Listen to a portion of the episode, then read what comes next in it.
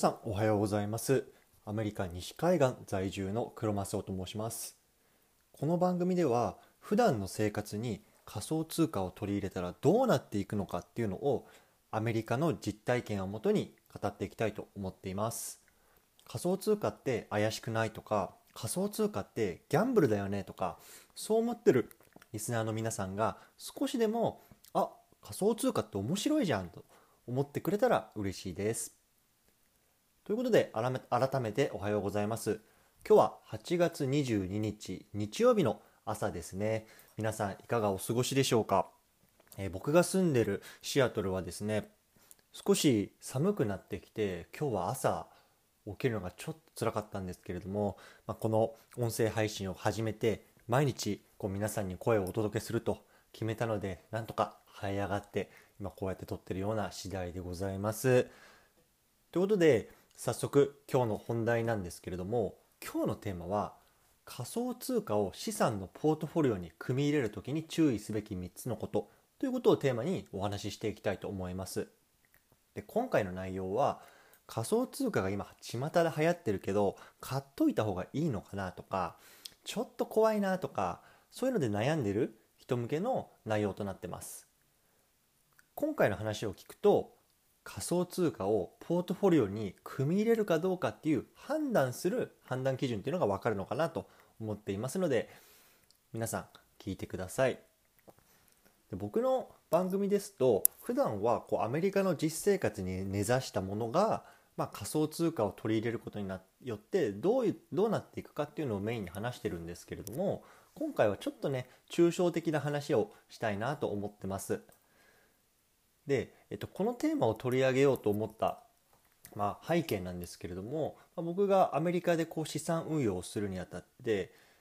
少し、えっとですね、参考にさしているウェブサイトがあります。で、それが、えっと、アメリカのファイナンシャルプランナーの資格を持ってる岩崎純子さんっていう方が書いて、えっと、作っているあのブログなんですけれども、あのそちらの、えっと、記事に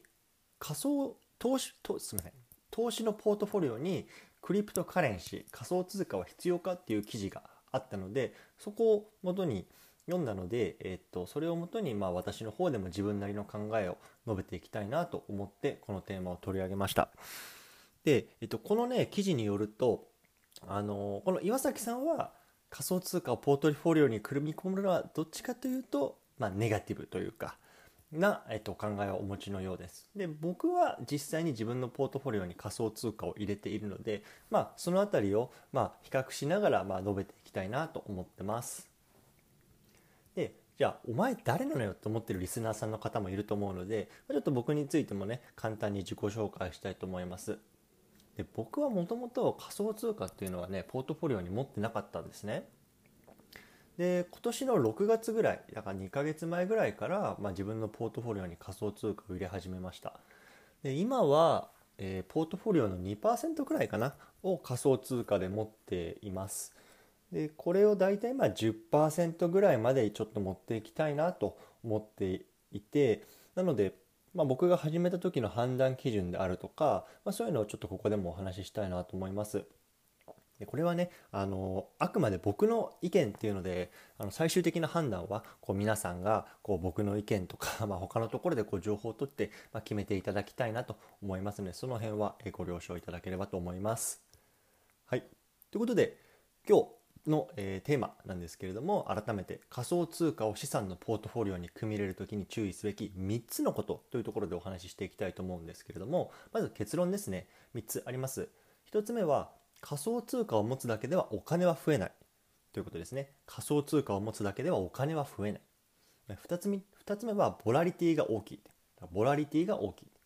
そして最後3つ目が最悪のケースなくなってしまうことがありますよということですね。最悪なくなってしまうことがありますよと。ということで、じゃあこの3つについて1つずつ、まあ、見ていきたいなと思います。じゃあまずね、1つ目なんですけれども、仮想通貨を持つだけではお金は増えない。この点はね、結構見逃してる方が多いんじゃないかなと思います。よくね、あの、巷で流れる動画としてなんかあの東京のどこかでこうインタビューを受けてる女性がいてその方が寝ているだけ朝起きたらお金が増えてるんですよみたいなのがすごくなんかあのクローズアップされて取り上げられるってことって多いんですよね。でこれってまあ誤りじゃないんだけど僕は誤りだなと思ってます。で仮想通貨ってその持つだけではお金が増えなくて持ってる仮想通貨を売って初めてお金が手に入るんですよね。うん。まあちょっとどういうことかっていうとこれ株式との比較をすれば分かりやすいかなと思うんですよ。で例えばじゃあ株式持ってますよね。で株式を持ってたら配当っていうのがもらえるんですよ。でこの配当っていうのはまああの3%とか5%とか1%とか、まあ、持ってる株によって違うんですけれども例えば自分が5%の配当をもらえる株をじゃあ1000万円分持ってるとしましょう。そしたらえ1000万円を持っていたら50万円はまあ変な話自動的にこう自分に入ってくるわけですよね毎年。でこれがま株式なんですよね。ただ仮想通貨は価値が上がるだけなので持ってるだけでお金が入ってくる仕組みじゃないんですよ。でこれって金みたいな性質なんですよね。なので仮想通貨っていうのは、まあ、特にビットコインですよね。ビットコインは、まあ、デジタルゴールドって言われて、まあ、価値は上がるんだけれどもそれ自体がお金を生み出すわけではないというここはねあのきちんと認識しておいた方がいいかなと思います。うん、ただねあの今はこう DeFi って呼ばれる、まあえっと、仕組みですよね。でお金をこう仮想通貨で増やすような仕組みとかっていうのもこう世の中に出てきているので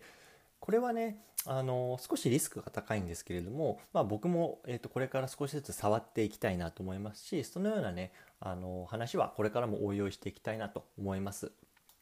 はいすいませんでねここでちょっと一回あのキリがいいのでチャプターを区切りたいと思います。はいそれでは2つ目の注意点なんですけれどもボラリティが大きいっていうことですよね。ボラリティが大きいってこと。そもそもボラリティって何なのかっていうといわゆる、まあ、価格のアップダウンですよね。今日、えー、例えば1000円だったものが明日はじゃあ5000円になっててじゃ次の日は、えー、と100円になってるとかこのアップダウンが大きいっていうことはボラリティが大きいっていうんですよね。で例えば、まあ、ビットコインなんかで言うと今4万9000ドルぐらいなんですけれども、まあ、これが確か1週間前とかだと4万4000ドルだったりとかね。そうやってやっぱり大きいんですね1週間ででこれはやっぱり株式特にインデックスファンドとか今こう巷で結構流行ってますけどあそことは全然違うような性質のものだなというところはえーと、注意しておいた方がいいと思います。例えばね1日で5%とか10%とかね上がったり下がったりっていうのは本当によくあることなんですよね。なのでまあこれはまあ純粋にこう資産が目減りする可能性があるし逆にま一気に増える可能性とかってもあるんですよね。なのでもうちょっと価格のアップダウンがこう気になって眠れないとかねそういうような状況になっていくとまあちょっと持ちすぎなんじゃないかなって僕は個人的に思ってます。うんであとはねこの価格のアップダウンなんかは結構そのインフルエンサーの一声でこう上がったり下がったりとかっていうのがあるんですよね。で具体的に言うとあのテスラっていう自動車を持ってるあの作ってるあのイーロン・マスクさんいますよね。イーロン・マスクさんは割とそのビットコインを、まあ、あのポジティブな発言だったりとかネガティブな発言だったりっていうこのこう市場にあの流しまくってるんですけどそれによってあのビットコインの価格が上がったり下がったりするみたいな彼の一声でこう価格が変わってしまうみたいなそういうこう不安定な要素っていうのもあるっていうのは、まあ、分かっておいた方がいいかなと思います。最後3つ目なんですけれども最悪なくなる可能性があるっていうところですね。特にねこの辺はアルトコインって言われるコインですよね。でアルトコインってそもそも何なのっていうと、まあ、簡単に言うとビットコイン以外のコインですね。うん、ビットコインはもう仮想通貨の中でも、まあ、王様って言われてるぐらいもうある程度地位を確立してるんですけれども他のコインっていうのは、まあ、まだまだあの地位を確立できてないので、まあ、あると、まあ、オルタナティブっていう意味ですけれどもビットコインと、まあ、その他のコインということで今区別されて言われてます。でこのアルトコインの方はやっぱりまだまだこう価格がアップダウンも大きいですしそもそも価値がもうゼロになってしまうっていうこともあのあるんですよね。で株式特にインデックスなんかっていうのはやっぱゼロになるっていうことはそうそうないんですよね。ただそれと比べて仮想通貨っていうのはこうゼロになる可能性、まちょっとギャンブル性が高いですよね。そういうようなところもあるっていうのはこう気に留めておいた方がいいと思います。うん。じゃあここまでね3つですね。仮想通貨を持つだけではお金は増えないってこと。で2つ目がボラリティが大きいってことですね。最後3つ目最悪なくなる可能性がある。この3つをこう注意しておいた方がいいなと思ったんですけれどもじゃ最後少しだけ深掘りしてじゃ僕自身が何で仮想通貨をポートフォリオに組み入れたのかっていうのを参考までにねお話ししたいと思います。で、結論から言うと僕がポートフォリオに組み込んでいる仮想通貨分は最悪ねなくなってもいいやと思ってるようなお金です。うん、でもね、まあ、当たれば大きいみたいないわゆる野球でいうこのなんかホームランバッターみたいな外外国人助っ人のホームランバッターみたいな感じで結構もう三振が多いんだけど当たればでかいよねみたいな。僕はもうそんな気持ちで仮想通貨をポートフォリオに組み入れました、うん、で例えばね自分の全財産がこう1000万円あったとして1%っていうのは10万円ですよね。でこの10万円がなくなってもいいかどうかっていう判断基準はこう僕次第皆さん次第だと思うんですよね。いやせっかく貯めた10万円なんだから絶対なくしたくないとかいやもう 10, 10万ぐらいならいいやと思えるかどうかだと思うんですよ。でこの10万円がね最悪なくなるかもしれないしもしかしたら30万円になる可能性もあるし。だからこの辺をねどうやって考えるかは、まあ、人それぞれかなと思いますし僕は、まあ、10万ならなくなってもいいやと思うような感じであのいますいますんで、まあ、仮想通貨をポートフォリオに組み入れました。うん。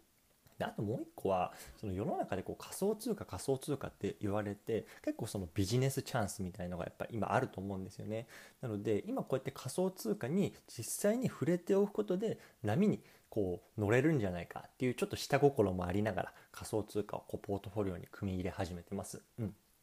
ただね実際にこれあの組み入れると組み入れるとで、まあ、買ったままというよりは、まあ、次どうしていこうかなみたいなこう勉強するようになるんですよね。でそうなるとそれがね純粋に楽しかったりするので、まあ、僕はあの今自分がこうやってポートフォリオに組み入れて、まあ、満足してます。はい。ということで今日はこの辺りにしたいと思うので最後まとめますね。じゃあ今日のテーマは仮想通貨を資産のポートフォリオに組み入れる時に注意すべき3つのことということでお話ししてきました。1つ目は仮想通貨を持つだけではお金は増えませんよっていうこと。2つ目はボラリティが大きいですよっていうこと。そして3つ目は最悪なくなる可能性がありますよってこと。この3つはねあの仮想通貨を買い始める前に、まあ、心に留めておいた方がいいと思います、うん、やっぱりねその心の平安っていうのが大事じゃないですか。からその価格が上がったら下がったらっていうのでこうね携帯とかパソコンをずっと見てないといけないぐらいこう気になりすぎるくらいだったら、まあ、やらない方がいいんじゃないのって僕は個人的に思います。はいじゃあ今日はこの辺にしたいと思うんですけれども今日のね合わせて聞きたいっていうようなあのラジオはね、えっと、数日前に僕が撮ったやつなんですけれども仮想通貨投資は失敗だった未然を切ると20倍早く成長できる3つの理由ということで、まあ、僕のね失敗談っていうのを、まあ、ちょっとラジオの方で配信してますのでこちら概要欄にリンク貼っておきますので気になる方は、まあ、聞いてみてくれると嬉しいです。はいということで、まあ、僕はですね、ブログやツイッターでも仮想通貨に関する情報を発信してます。概要欄にリンクを貼っておくので、興味のある方はいいねやコメント、フォローをしてくれると嬉しいです。それでは今日も素敵な一日をお過ごしください。クロマスオでした。バイバイ。